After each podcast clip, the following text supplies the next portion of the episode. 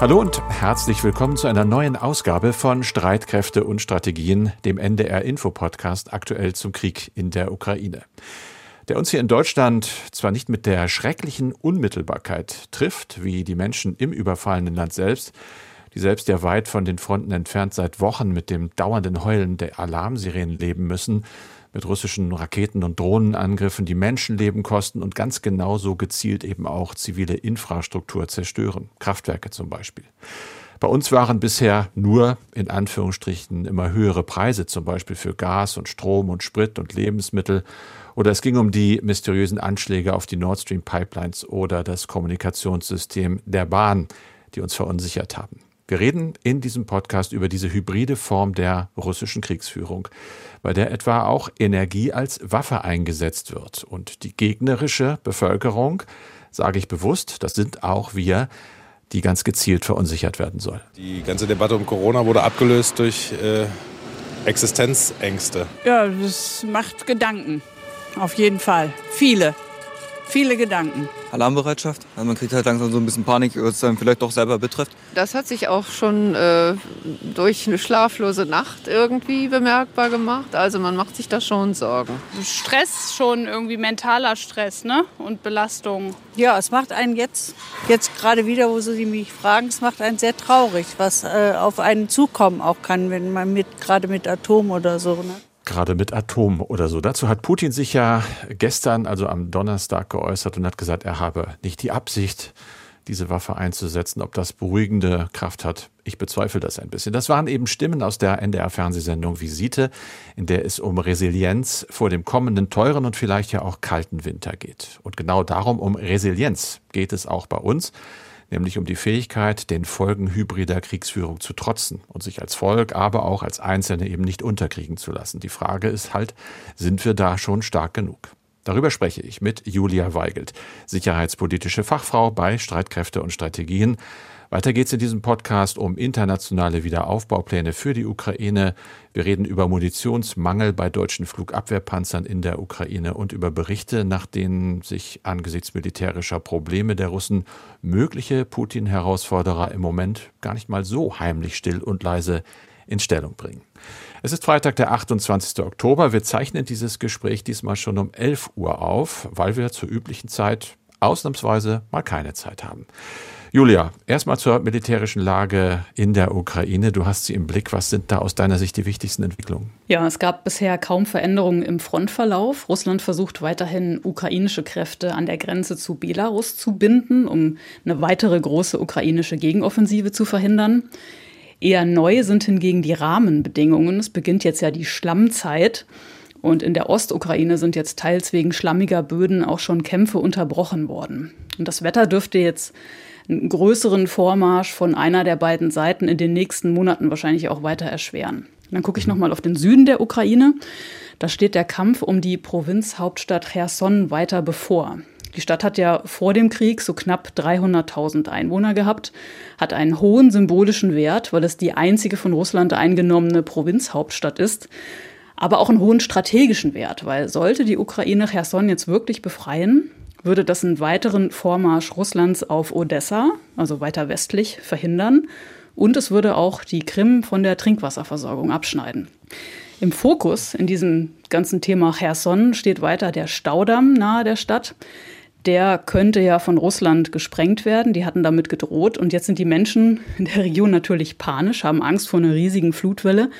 Und diese Sorge ist auch ähm, berechtigt, weil wenn ich mir mal so die Optionen von Russland vorstelle, den größten Schaden könnten sie der Ukraine zufügen, wenn sie bei einem Angriff tatsächlich erstmal tausende ukrainische Kämpfer in die Stadt kommen lassen und dann den Damm sprengen, der den Fluss Dnieper anstaut. Also das würde schon hohe ukrainische Verluste erzeugen.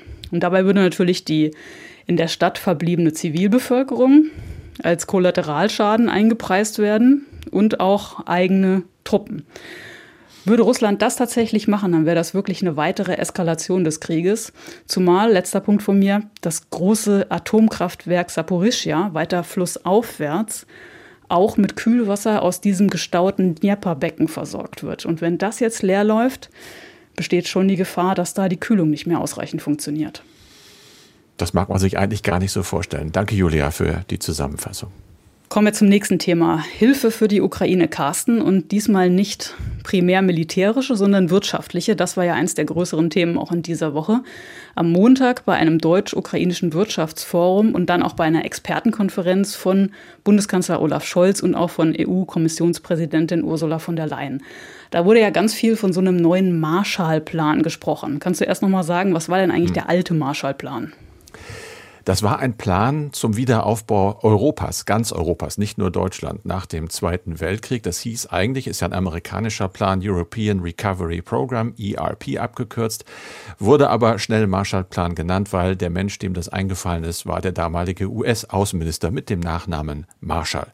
Das war also, du sagst es, ein Wirtschaftsförderungsprogramm der Vereinigten Staaten. Zwischen 1948 und 1952 allein sind da Hilfen im Wert von damals etwa 13 Milliarden Dollar gezahlt worden und geliefert worden. Das entspräche heute fast dem Zehnfachen in Euro, so etwa 140 Milliarden Euro, also ein massives Programm. Die Hilfe ging unter anderem an Großbritannien, an Frankreich, an Italien, Griechenland, an die Benelux-Länder, aber eben auch an Amerikas ehemaligen Kriegsgegner, an Deutschland oder an Österreich. Das Ganze hatte natürlich auch Hintergedanken. Es ging natürlich darum, aus Sicht Washingtons diese Staaten an die USA zu binden und den Einfluss der kommunistischen Sowjetunion dort einfach durch wirtschaftlichen Aufschwung schon mal zu begrenzen, bis ihn komplett unmöglich zu machen. Das war angestrebt.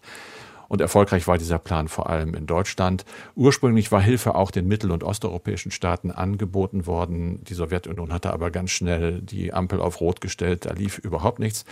Kurz noch zu den Hilfeleistungen. Das waren viele Kredite. Es wurden Rohstoffe geliefert, Lebensmittel, Industriegüter. War so die Idee, Selbsthilfe, also Hilfe zur Selbsthilfe äh, zu leisten. Und es wurde durchaus auch an Bedingungen geknüpft. Sowas hat man jetzt ja bei Scholz auch gehört.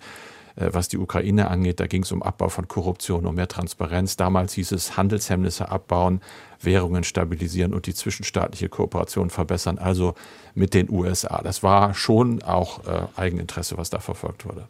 Wenn wir jetzt nochmal auf die Gegenwart gucken, auf die beiden mhm. Konferenzen, mhm. welche Hilfen sind denn da für die Ukraine besprochen worden und wie konkret sind denn die Zusagen? Das ist ja immer so ein Thema. Es war erstmal gar nicht richtig konkret und es war auch keine Geberkonferenz, es gibt keine Schecks. Ich glaube, da hat man sich erstmal nur so an einen Tisch gesetzt und geguckt, was können wir denn machen, was wollen wir denn machen. Wie gesagt, es war so eine Art Startsignal für ein Programm nach dem Vorbild dieses Marshallplans.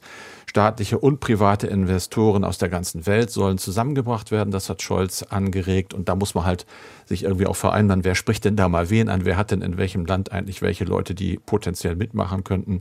Von der Leyen also hat gesagt, die EU-Kommission bietet sich an für eine Sekretariatsfunktion. Da geht es also auch um organisatorische Strukturen.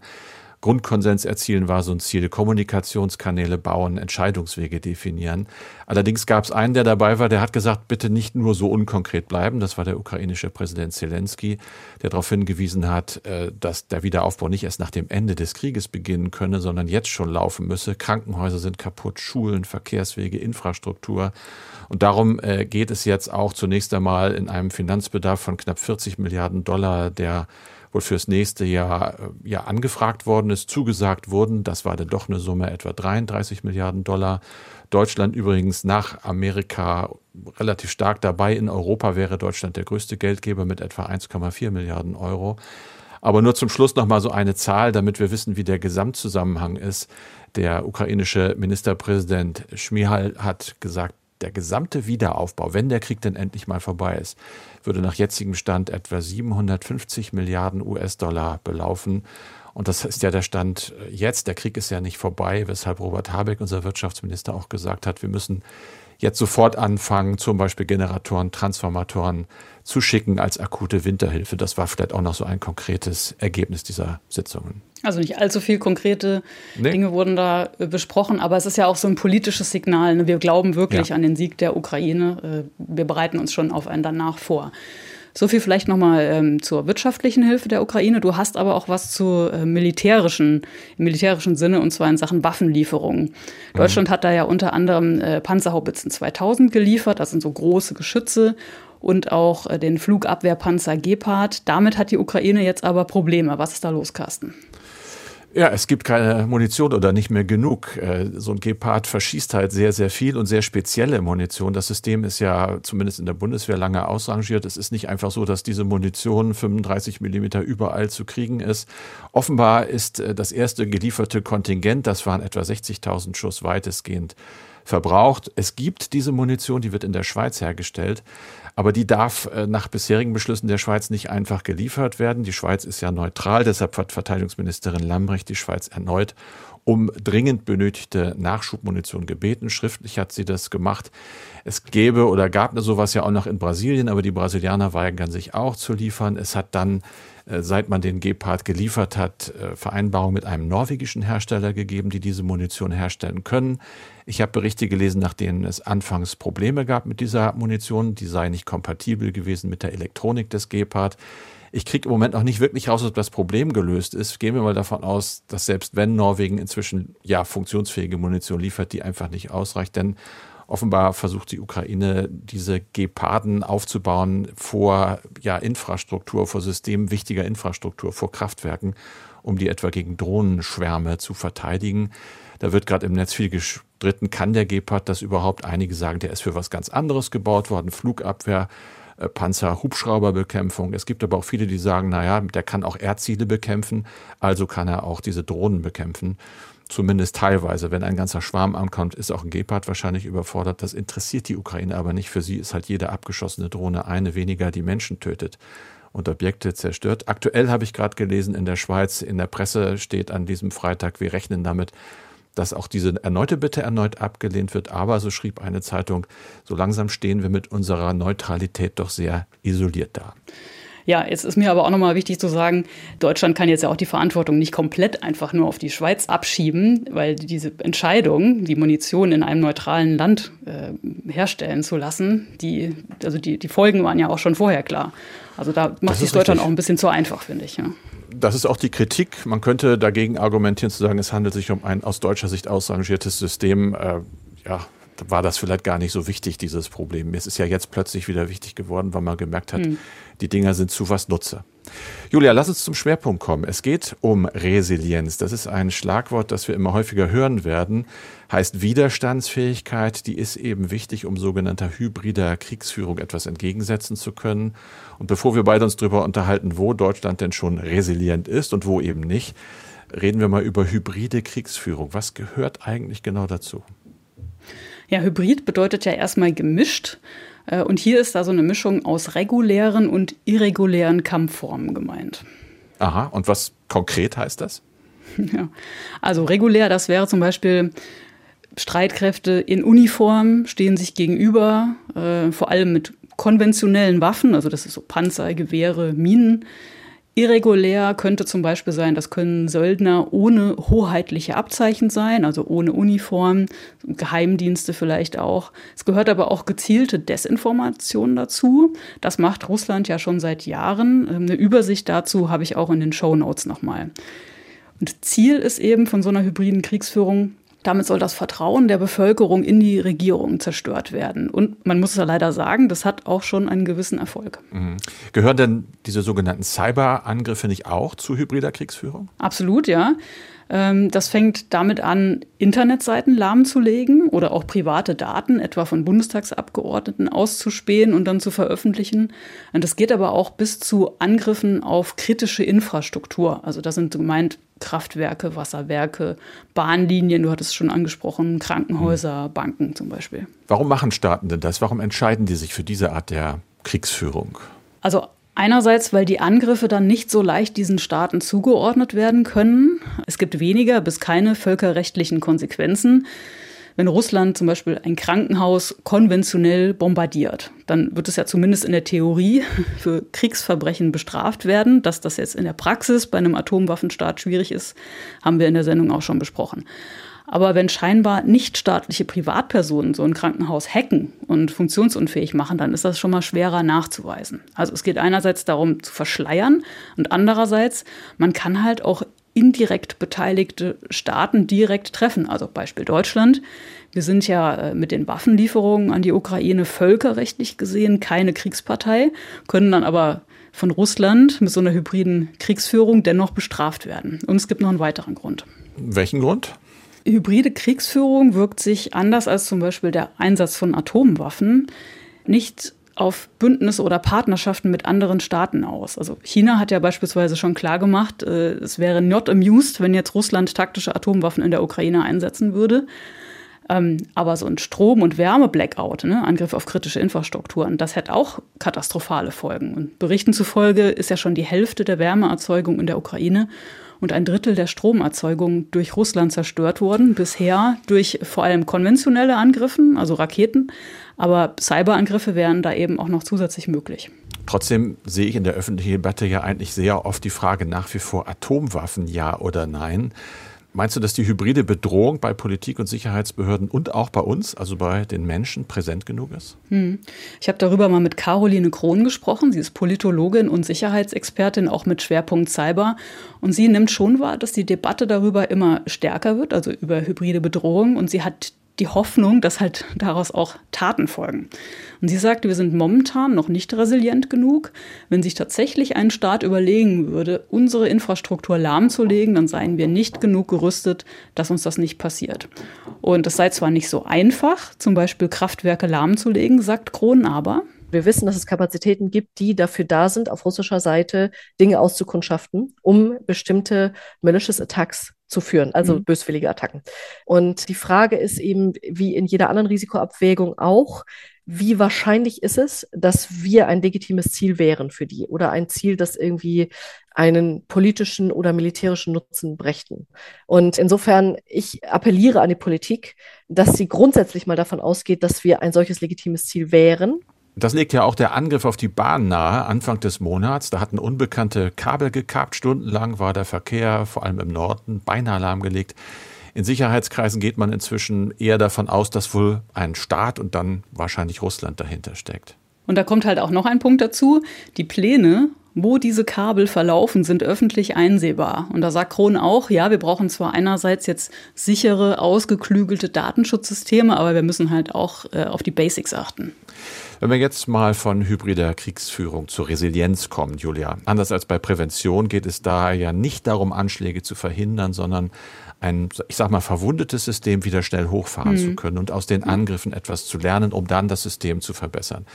Wo ist Deutschland gerade wenig resilient und äh, wo würdest du sagen, ist die Resilienz zufriedenstellend? Also die Sicherheitsexpertin Caroline Krohn ist da leider nicht sehr optimistisch. Sie sagt, bei Cyberangriffen kann halt eine kleine Aktion große Auswirkungen haben, weil ja alles mit allem vernetzt ist. Und es gibt halt große Probleme, wenn nur eine einzige Schnittstelle ausfällt. Wir müssen uns darüber im Klaren sein, dass jede Nachlässigkeit über die eigene Digitalisierung, und zwar von Unternehmen, von Organisationen, von staatlichen Institutionen und selbst teilweise von Individuen große Netzwerkeffekte hat.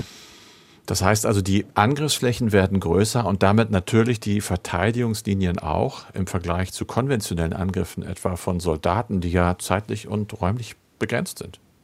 Genau. Also das deutsche Bahnnetz zum Beispiel hat über 33.000 Kilometer. Das kann nie zu 100 Prozent geschützt werden. Und deswegen ist eben Resilienz so wichtig. Also du hast schon gesagt, anders als bei Prävention geht es ja da nicht primär um das Verhindern von Anschlägen, sondern um die Stabilisierung danach und eben auch was daraus zu lernen. Stichwort. Jetzt hat äh, Frau Krohn ja schon gesagt, dass zum Beispiel deutsche kritische Infrastruktur im Moment nicht genug geschützt ist und resilient.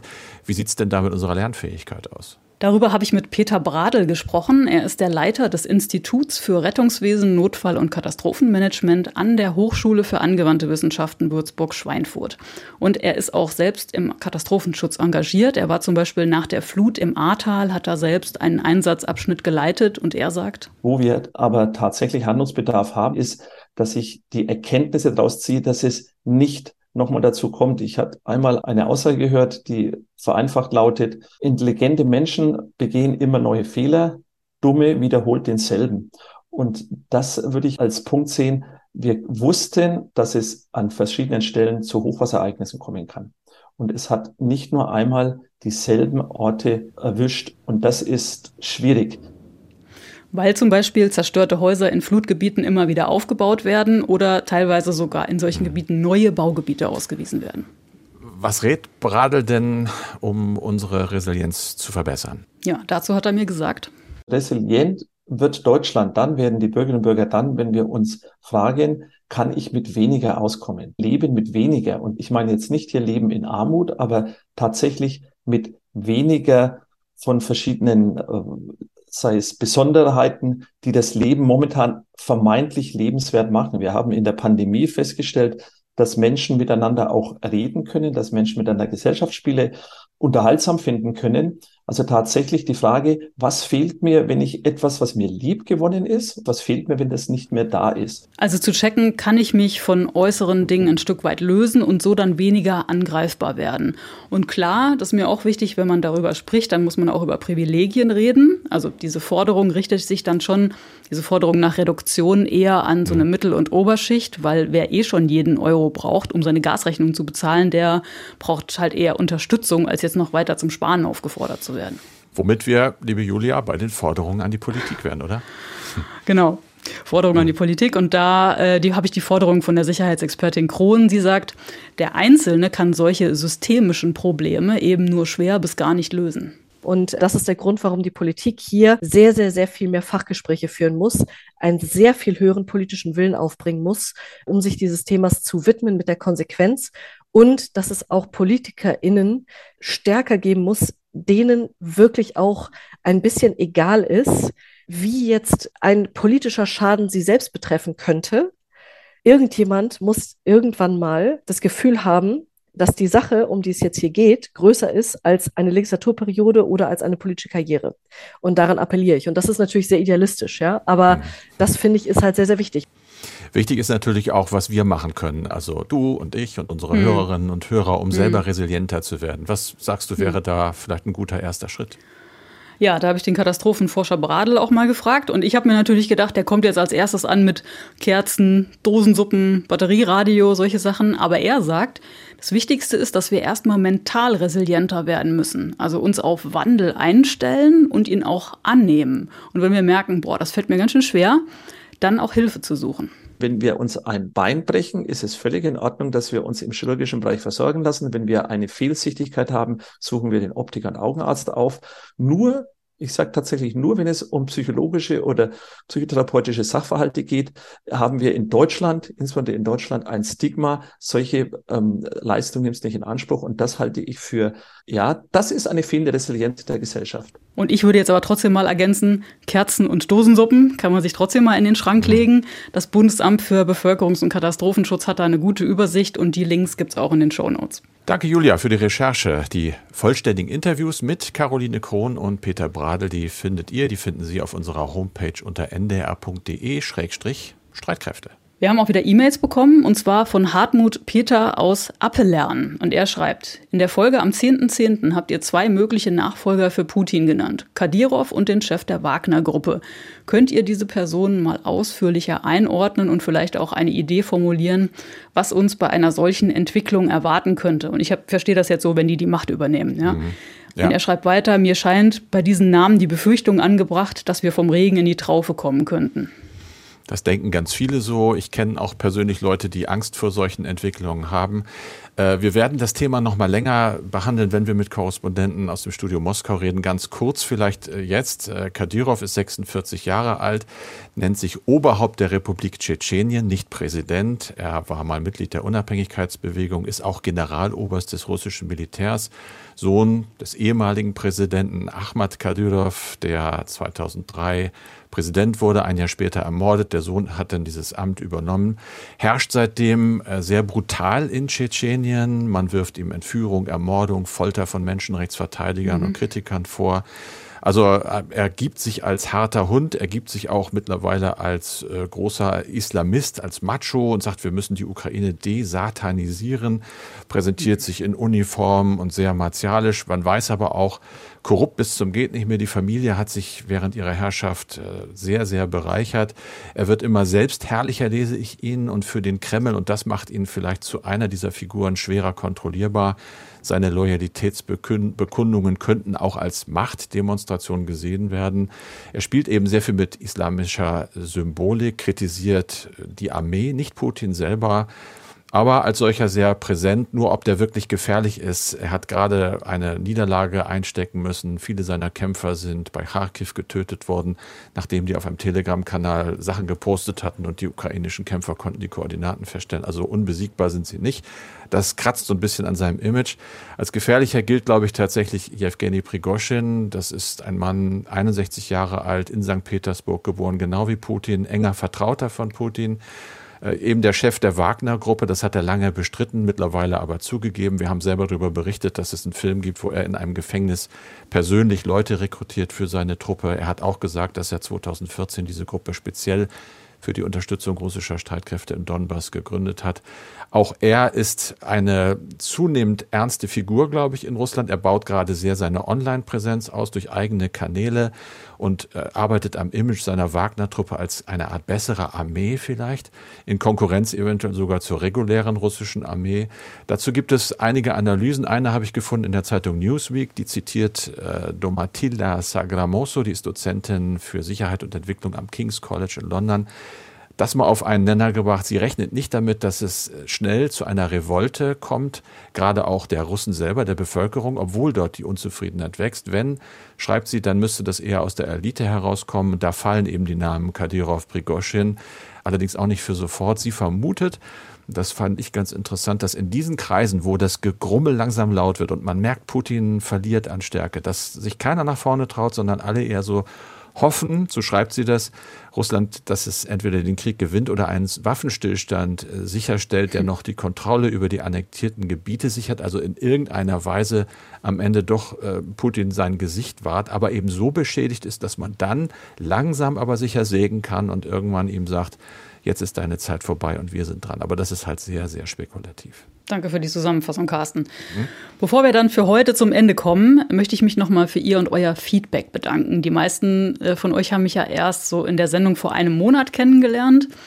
Und viele von Ihnen haben geschrieben, dass Ihnen das eben gut gefallen hat, insbesondere auch so mein Zugang zur Sicherheitspolitik eben nicht nur auf Streitkräfte und Strategien zu schauen, sondern auch so die Menschen dahinter zu sehen mit ihren Gefühlen und Bedürfnissen. André Potzus zum Beispiel aus Norderstedt hat geschrieben, die Eindringlichkeit von Julias Schilderungen und ihre Erfahrungen sind eine unglaubliche Bereicherung.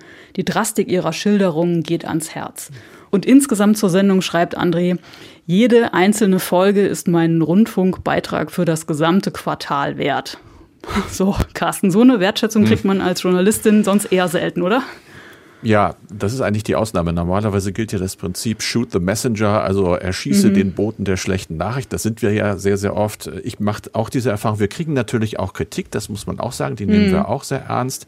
Mhm. Aber ich habe in meinem doch relativ langen Berufsleben, das sind mehr als drei Jahrzehnte, es relativ selten erlebt, dass Leute auch Danke sagen, dass wir ihnen offenbar mit unserem Bemühen, sachlich auf die Sache zu gucken und nicht nach der schrillen Schlagzeile zu schielen, äh, einfach auch ein bisschen mhm. Orientierung geben in diesen ja doch Zeiten, wo man vieles, an denen man sich früher orientiert hat, nicht mehr als Wert anerkennen kann, weil es andere Menschen nicht mehr anerkennen. Also wir sind offenbar so ein bisschen so ein, ja, so ein Geländer auf einer Treppe, von der ich nicht weiß, wo sie mal endet, hat eine Frau heute geschrieben. Das finde ich toll. Mhm. Das freut uns natürlich, äh, macht aber auch natürlich ein bisschen demütig. Wir sind uns dieser Verantwortung bewusst und nehmen alle Kraft zusammen, um genauso weiterzumachen. Das machen wir und gleichzeitig ähm, bin ich, sind wir einfach auch super dankbar für diese Wertschätzung.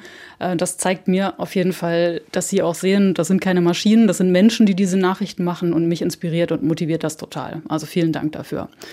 Natürlich freuen wir uns auch über Ihre Fragen und Themenvorschläge. Wir haben ja schon viele davon auch umgesetzt und wollen damit auch gerne weitermachen. Und Carsten, du hast eben gesagt, auch konstruktive Kritik ist sehr willkommen. Nur mal ein Beispiel. Mir hat ein Twitter-Nutzer geschrieben, dass die Langfassung meiner Interviews auf der NDR-Homepage, die würden immer so abrupt aufhören. Und da muss ich sagen, Sie haben recht. Danke für den Hinweis. Ich mache das jetzt ab sofort anders. Hören Sie sich mal die beiden aktuellen Interviews zu dieser Sendung an, ob das jetzt stimmiger für Sie ist. Und damit kommen wir zum Ende. Das war Streitkräften und Strategien für heute mit Carsten Schmiester und Julia Weigelt.